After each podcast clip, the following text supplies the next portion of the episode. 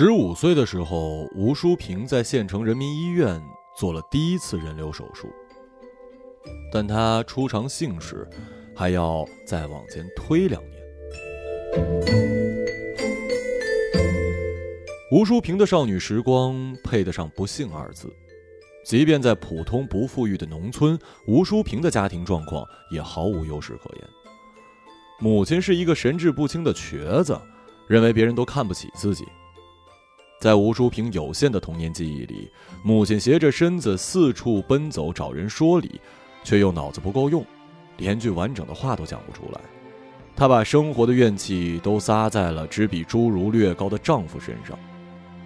吴淑萍的父亲沉默寡言，宁愿去伺候家禽，也不愿意多看几眼老婆。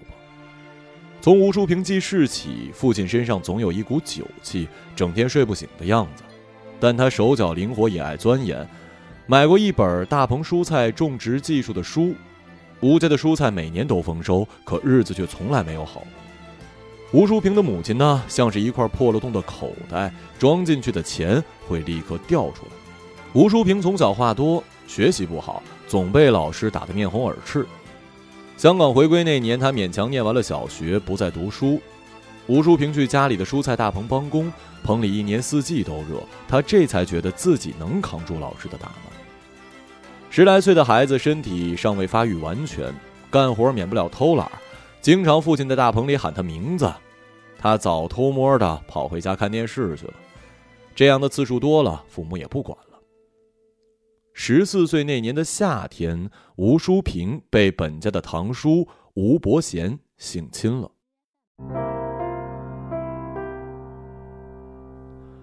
吴伯贤年轻时下美景炸下了一只眼，煤渣崩进半张脸里，像是中了散弹枪。医疗条件有限，煤渣取不干净，就留在了肉里。伤好之后，半张脸布满了大小不均的墨绿色疤痕，像是青面兽杨志。村里的孩子见到他呢，都躲着走。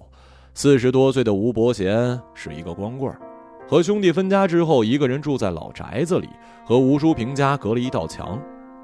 一亩多的粮食足够吃了。农闲时呢，吴伯贤就在村子里闲逛。吴淑平从大棚跑回家，没拿家里钥匙，在胡同里玩。吴淑平发育的身体唤醒了吴伯贤压抑多年的性欲。半年之后，吴伯贤性侵同村另一个女孩时，被女孩的父亲撞见。镇上的民警来的时候，吴伯贤被脱光了，绑在一棵树上，打得血肉模糊。民警把吴伯贤拖进皮卡车的车兜，吴伯贤全着了，也一心求死，认罪态度和求死的决心，在他罪大恶极的面前显得很廉价。包括吴淑平在内，这两年遭遇吴伯贤毒手的达到了六人之多，且多为十几岁的未成年少女。家人问吴淑平，他说没这事儿。后来肚子越来越大，吴淑平这才承认。在县城人民医院做流产手术是吴淑平第一次进城，对即将发生的一切，吴淑平没有任何准备。在手术室外等待的时候，瘸腿的母亲和护士发生了争吵。吴淑平记得母亲有一些焦躁和慌张，总是问来问去，大概是把人给问烦了吧。母亲本不想来的，没人在意吴淑平的感受。他进了手术室，医生让做什么他就照做。他们戴着口罩，看不清样子，气氛严峻到让吴淑萍觉得这些事情就应该发生在他身上，而不是其他人身上。他需要做的就是忍受这一切，忍过去，一切都会好的。手术完之后，母亲走在前面，吴淑萍跟在后面。医院门口有卖馄饨的小摊吴淑萍想吃，母亲没给他买。来年的春天。吴伯贤被执行死刑，此时吴淑平已经去了济南打工。吴淑平在济南一家餐馆打工，老板姓黄，五十多岁，从机关单位的食堂内退。据说他儿子给领导开车来餐馆吃饭的呢，多是公务人员，不当面付钱，喜欢记账。十五岁的吴淑平什么也不懂，黄老板安排他端盘子、摘菜，反正哪儿缺人他就干什么吧。餐馆的生意不太好。空闲时间多，工作之余呢，同事带他去网吧学会打字之后，吴淑平迷恋上了互联网，他把工资都花在了这上面。他加了很多陌生人，开始因为打字速度慢，没什么人搭理他。面对这浩瀚且虚拟的世界，作为一个有故事的人，他渴望倾诉。他取的网名叫做“失落的叶子”，认识了网名叫做“寻找叶子的大树”的萧亚楠。他们进展迅速，几天之后，吴淑平旷工坐车去了泰安，在某技校边逼子的小旅馆中和萧亚楠上了床。吴淑平至今记得，旅馆的墙上挂着一幅画，一个半裸的女人抱着瓷器。技校生萧亚楠读的是摩托车修理专业，不到二十岁，长相老成，头发稀薄，躺在床上，萧亚楠身上的机油味儿让吴淑平想到手术后坐公交车回家的那次晕车。他起身去卫生间呕吐，萧亚楠站在一旁给他递纸巾，吴淑平抱住萧亚楠哭起来。萧亚楠声音柔和说：“你别哭，我会对你负责的。”吴淑平把自己的遭遇告诉了他，他没说什么，但是态度急转直下。吴淑萍有了他的亲生骨肉之后，萧亚楠说：“怎么证明这孩子是我的呀？”在济南的仁爱医院的堕胎，吴淑萍是自己去的。伴随胎儿消失的，还有自己的婴儿肥。这次流产对于流程他都清楚，也提前准备好了卫生纸。手术之后的吴淑萍有了痛经，而这将伴随她的余生。没人教过吴淑萍怎么跟男人相处，没有人告诉她感情上不要听男人怎么说，而要看他们怎么去做。这些教训都是她用血换来的。吴淑萍开始注重外貌，把原本有一些卷的头发拉直，站在镜子面前，对自己长相身材不满意，胸部过大，腿又粗又短，学识和修养这方面她没考虑过。十六岁的吴淑萍想去爱或者被爱，可她脑袋有些笨。是一个不称职的服务员，盘子端不稳，上菜又慢。去帮厨呢，总是把土豆皮削得太厚。他想换工作，又不知道能干什么。在同事张姐的熏陶之下，吴淑平开始化妆，却又掌握不好分寸。这年夏天呢，流行松糕鞋和肚脐装。当时在餐馆面前留下的照片里，吴淑平穿着松糕鞋，稚气的面孔被妆容掩饰掉。像是刚参加完蹩脚的校内演出，一切都显得用力过度，过分想成熟和引人注意，却又毫无章法。吴淑萍没有放弃，她对未来充满了好奇心，认为自己不是芸芸众生。男足踢世界杯的这年夏天，李真走进了吴淑萍的生活。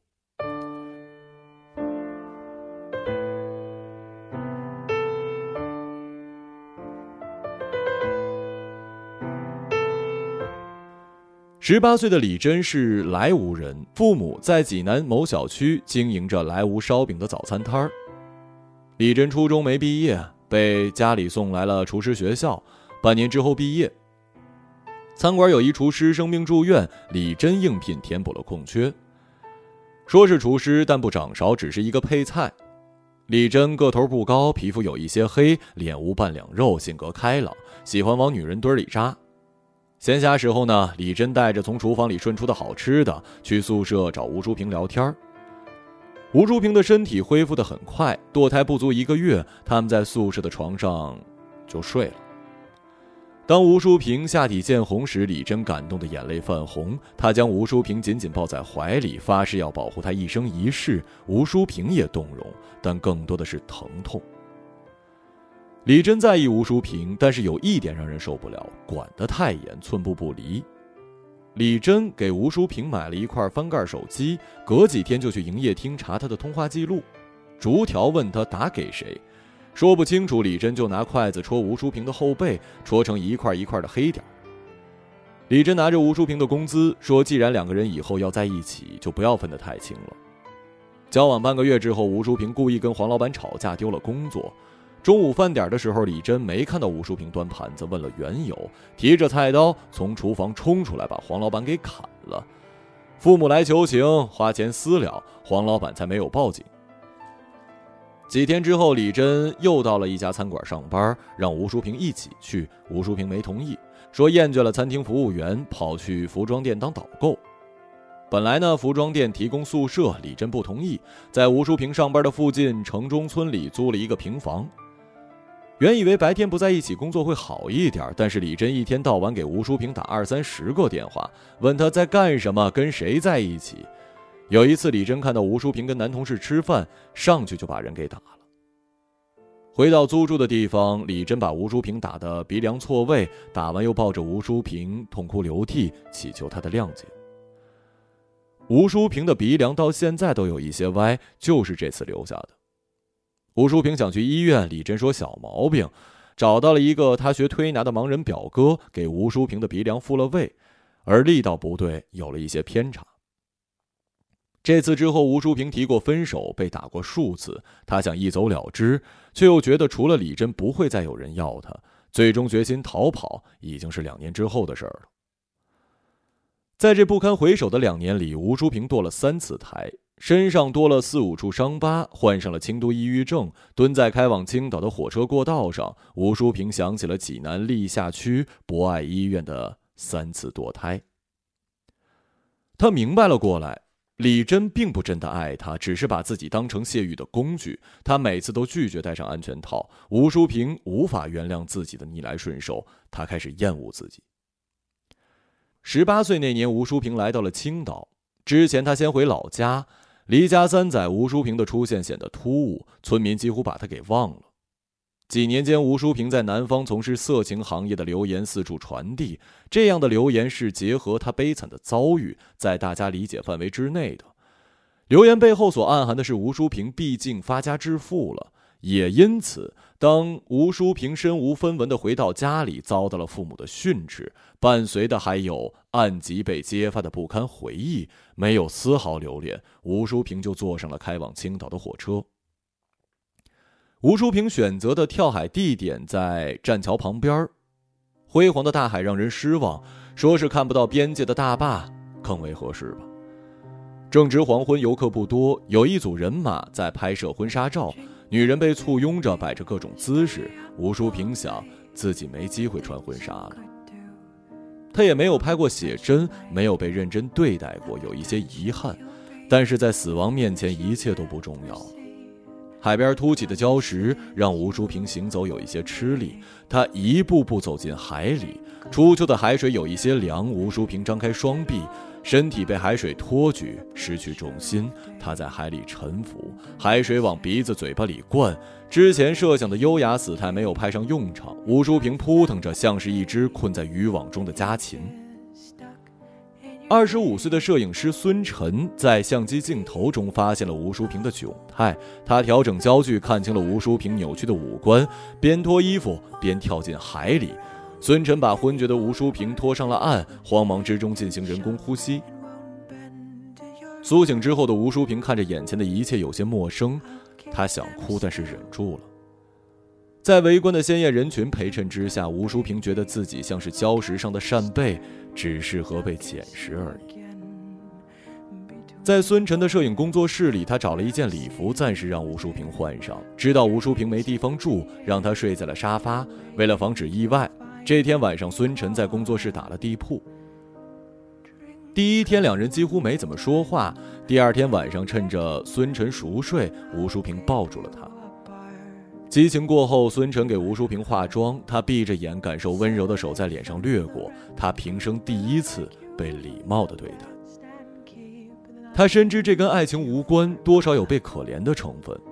吴淑萍换上服装，孙晨给她拍了许多照片，在镜头面前，吴淑萍腼腆，动作僵硬。看着洗出来的照片，吴淑萍觉得是另外一个人，如同她这颗乏善可陈的头脑按在了芭比娃娃的身上。孙晨帮着吴淑萍联系了啤酒屋服务员的工作，那段时间吴淑萍过得很开心，她体会到了爱的滋味，不求回报的爱一个人也是这样美好。有时呢，孙晨会带着女友来喝酒，吴淑平看着这个女人，眼神中有掩盖不住的羡慕，也让他打消了妄想。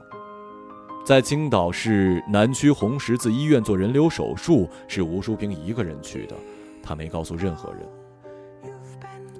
非典那年，吴淑平的父亲死了，吴淑平没有及时的赶回去。电话之中，母亲说话颠三倒四，他勉强明白了事情的经过。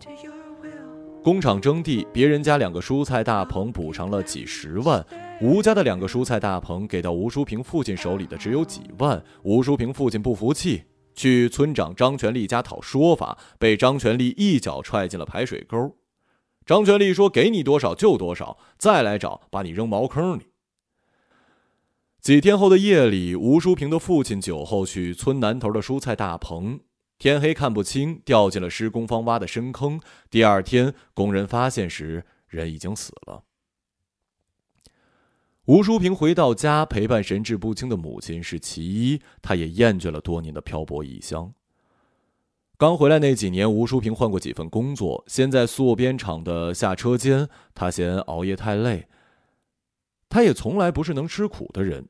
镇上的加油站虽然工资低，但是上二十四小时休息四十八小时，提枪加油也不累。吴淑平骑着电动车上班，生活平静。转眼之间到了婚嫁年龄，经人介绍，吴淑平跟郑保国相识。郑保国是郑保国是临朐人，脸大五短身材，在镇上的塑边厂上班。他有俩哥哥，一个弟弟，不指望他赡养父母、传宗接代。不久，郑保国以倒插门女婿的身份与吴淑萍结婚了。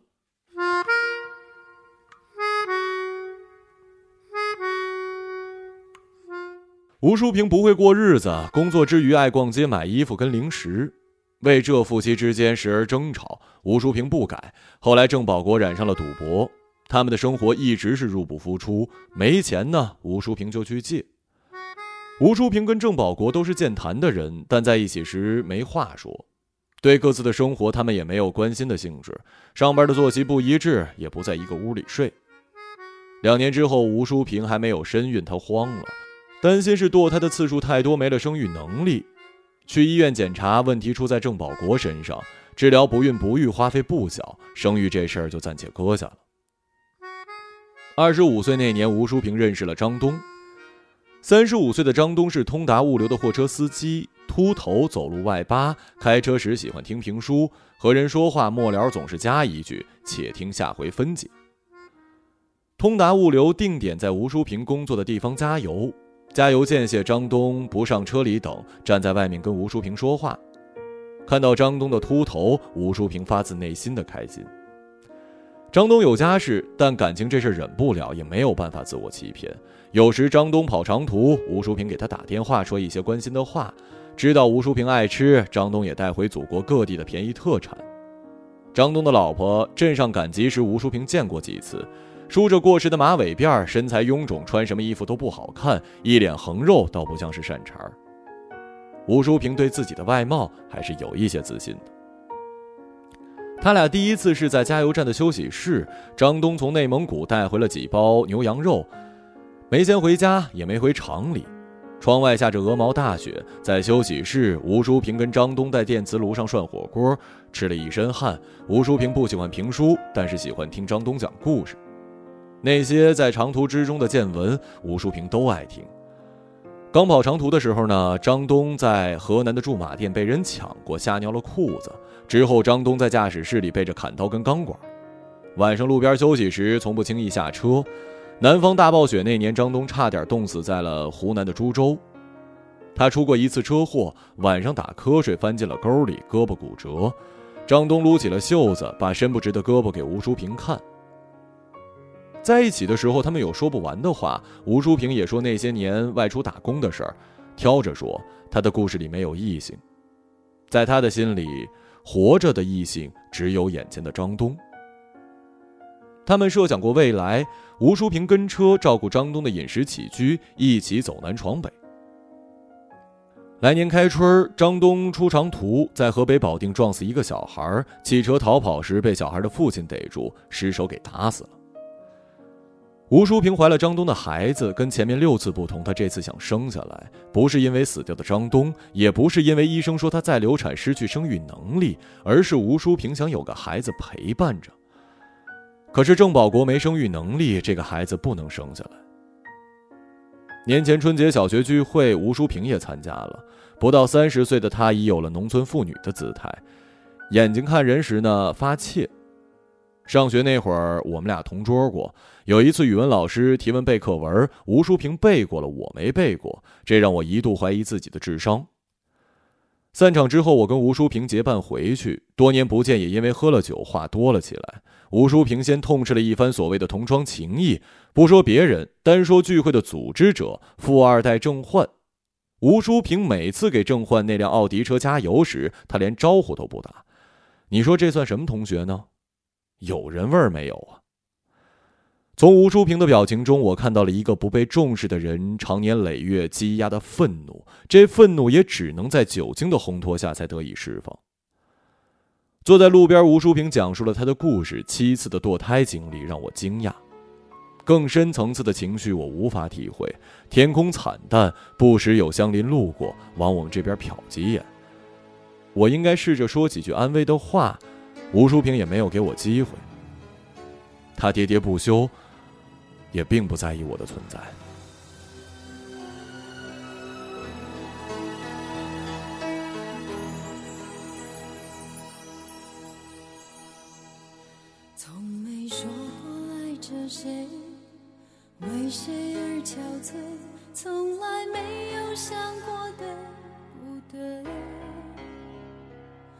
我的眼中装满疲惫，面对自己总觉得好累。